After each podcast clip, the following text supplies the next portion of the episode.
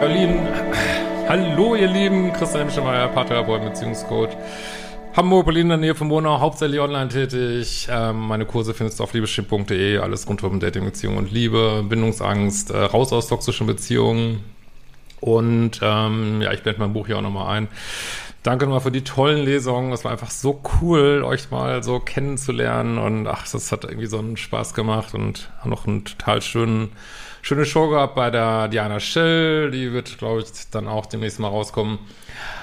Und genau, aber heute geht's um mal wieder um diesen Johnny Depp-Fall. Also ich bin irgendwie nicht gut zurecht, stimmlich, äh, sage ich schon mal gleich. Äh, Johnny Depp Amber Heard, und dann wollte ich einfach noch mal ein paar Sachen zu sagen, äh, um das auch ein bisschen einzuordnen. Äh, mich erinnert er auch an einen oder anderen Paare, die ich mal hatte oder Einzelklientinnen ähm, und wobei das in dieser Absurdität, die es da gibt, das habe ich ehrlich gesagt auch noch nie gehört, aber gut, dass Beziehungen manchmal völlig absurd laufen.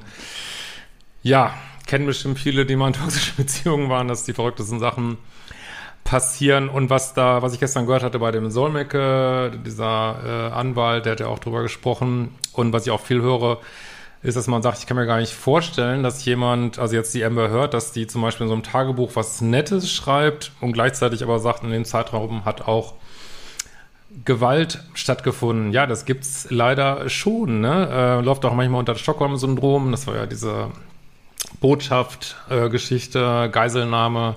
Gibt's heute auch irgendwie gar nicht mehr so, ne? Oder hört man gar nicht mehr so viel von, so, von solchen Sachen, ähm, wo sich, äh, ja, Geiselnehmer nee, Geiseln verliebt haben in ihre Geiselnehmer. Also zwei waren so sogar verlobt. Das ist einfach fucking unfassbar. Ja, wie kann sowas sein? Also erstmal gibt es sicherlich Menschen, die ja vielleicht anfälliger sind oder weniger anfälliger sind. Das hängt sicherlich auch mit Kindheitserfahrung zusammen. Und ja, aber muss ich das so vorstellen, dass das Gehirn so eine Art Notzustand schaltet. Ähm, wenn wir so bedroht werden, dann versuchen wir ziemlich verzweifelten Beziehungen herzustellen mit den Menschen, weil eine Beziehung ist das, was wir mit Schutz äh, verbinden. Ne? Ich meine, wir sind Beziehungstiere als Menschen, wir sind Herdentiere. Ne? Also wir verbinden das mit Schutz und ähm, ja, wollen diesen Schutz natürlich gerne haben und versuchen dann absurderweise mit dem, der uns gleichzeitig schlecht behandelt, äh, eine Beziehung einzugehen, um, um irgendwie mehr in Sicherheit zu kommen. Und wenn der das dann auch teilweise macht, das ist ja, war in Stockholm da auch so, dann waren die halt mal nett, die Geiselnehmer, ne? Ich sage ja immer, selbst ein Geiselnehmer hat mal nette Tage oder nette Stunden, da wird man Kaffee angeboten und so. Und das kann schon reichen, wirklich so eine durch auch noch intermittierende Verstärkung, für das, das Video das nicht wieder so aufblähen, habe ich alles was so gemacht. Äh, so eine krasse Bindung schaffen und so einen krassen Chemie-Cocktail äh, schaffen, wo es die verrücktesten Sachen gibt. Und also so ein Gewaltzyklus in Beziehung ist nicht anders als ein toxischer Zyklus, der durchläuft exakt die gleichen Phasen, ne? Lovebombing, ähm, Anspannungsphase und dann kommt so eine Entladungsphase. Ne? Es läuft genauso und kann dazu führen, habe ich auch schon erlebt, dass Leute, ja, Gewalt erleiden in Beziehungen und trotzdem äh, kurze Zeit später wieder komplett verknallt sind in diesen Menschen. Ja, das ist und das auch mehrfach hintereinander stattfindet. Und ja, das sind diese teils komplexen Prozesse, die in diesen Beziehungen äh, stattfinden. Wie gesagt, ich habe das auch in vielen Videos besprochen. Ihr könnt gerne auch noch Fragen dazu stellen hier drunter oder wie ihr das so seht.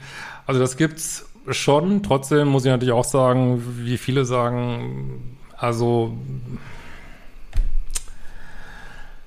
Ja, also mich beschäftigen vor allem diese Sprachaufnahmen, die es da gibt. Ähm, das ist so mein äh, Punkt, wo ich ziemlich einhake. Also dieses, äh, was ich einfach überhaupt nicht, also in den meisten toxischen Beziehungen ist ja einer eher im Pluspol, in so einem co-abhängigen Pol, einer ist eher in so einem egozentrischen Pol oder bindungsvermeidenden Pol zumindest. Und ähm, Amber Heard hört sich nun wirklich alles an, aber nicht, all, nicht co-abhängig. Also diese Sprachaufnahmen das sind natürlich alles eine Mutmaßung, wie gesagt, das, äh, ich weiß es nicht, aber ähm, ich glaube, es wird viele erinnern, vor allen Dingen Männer, die in toxischen Beziehungen waren, dass sie genau sowas erlebt haben. Ne? Eine Frau, die dominant, beleidigend, äh, ständig runterputzend ist, äh, sich lustig macht über ihn und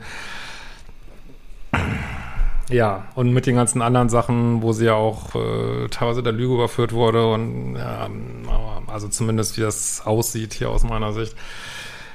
Ja, fragt man sich schon, wir, aber gut, wir waren nicht dabei, aber tatsächlich, das würde ich einfach nochmal sagen, das gibt's schon, dass Menschen durch so eine krasse, also auch in dem erleidenden Part, sag ich mal, durch so eine krasse Abwechslung gehen von sich vielleicht verknallt fühlen in den Partner und kurze Zeit später ja, wieder häusliche Gewalt erleiden und trotzdem wieder kurz danach wieder verliebt fühlen. Das ist, das ist leider Teil der menschlichen Psyche unter bestimmten Voraussetzungen und äh, bestimmten liebische Programmierungen und äh, schwer zu ertragen, auch für die Menschen, die damit arbeiten. Was ich auch gerne nochmal sagen würde, ist, ähm, also ich habe schon, also von je länger ich in meiner Karriere war, habe ich versucht, Paare, wo es, wo man so den Eindruck hatte, da gibt es jetzt Übergrifflichkeiten oder die es auch thematisiert werden, habe ich immer ähm, ja, versucht, an eine Spezialberatungsstelle zu schicken, äh, weil ich finde, ja, es gibt einfach Leute, die sind da einfach äh, noch mehr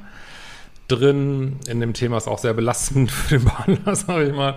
Aber gut, bei welchen, wo das, äh, oder vielleicht auch früher in meiner Karriere, wo man das mal geguckt hat oder wo es vielleicht auch nicht so krass war, was mir da sehr aufgefallen ist, ja, es gab schon jemand, der äh, dann irgendwas gemacht hat, wo man sagen würde, ja, das geht jetzt so Richtung äh, körperliche Gewalt.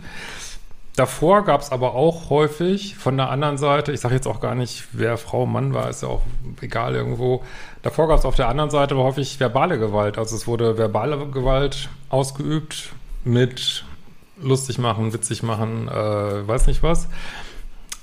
Gefolgt von irgendeiner körperlichen Übergrifflichkeit, äh, die da direkt also wir reden jetzt nicht überschlagen, sowas habe ich immer alles weitergegeben, aber vielleicht hat irgendwann gesagt, ah, das, da haben wir uns ein bisschen äh, geschubst und so, ist ja auch schon irgendwo Gewalt äh, oder geht in die Richtung, will ich da auch nicht jetzt anträgern, aber was ich sagen will, ja, es gibt dieses beides und jeder ist, das sage ich immer wieder, verantwortlich für seine Taten. Er kann nicht sagen, äh, ich habe das jetzt gemacht, weil der andere vorher dies und das gemacht hat. Aber man muss auch, also gerade wenn man damit arbeiten will oder das beurteilen will, oder muss man schon sagen, ja, man muss sich auch beides angucken, auch die verbale Gewalt so, ne?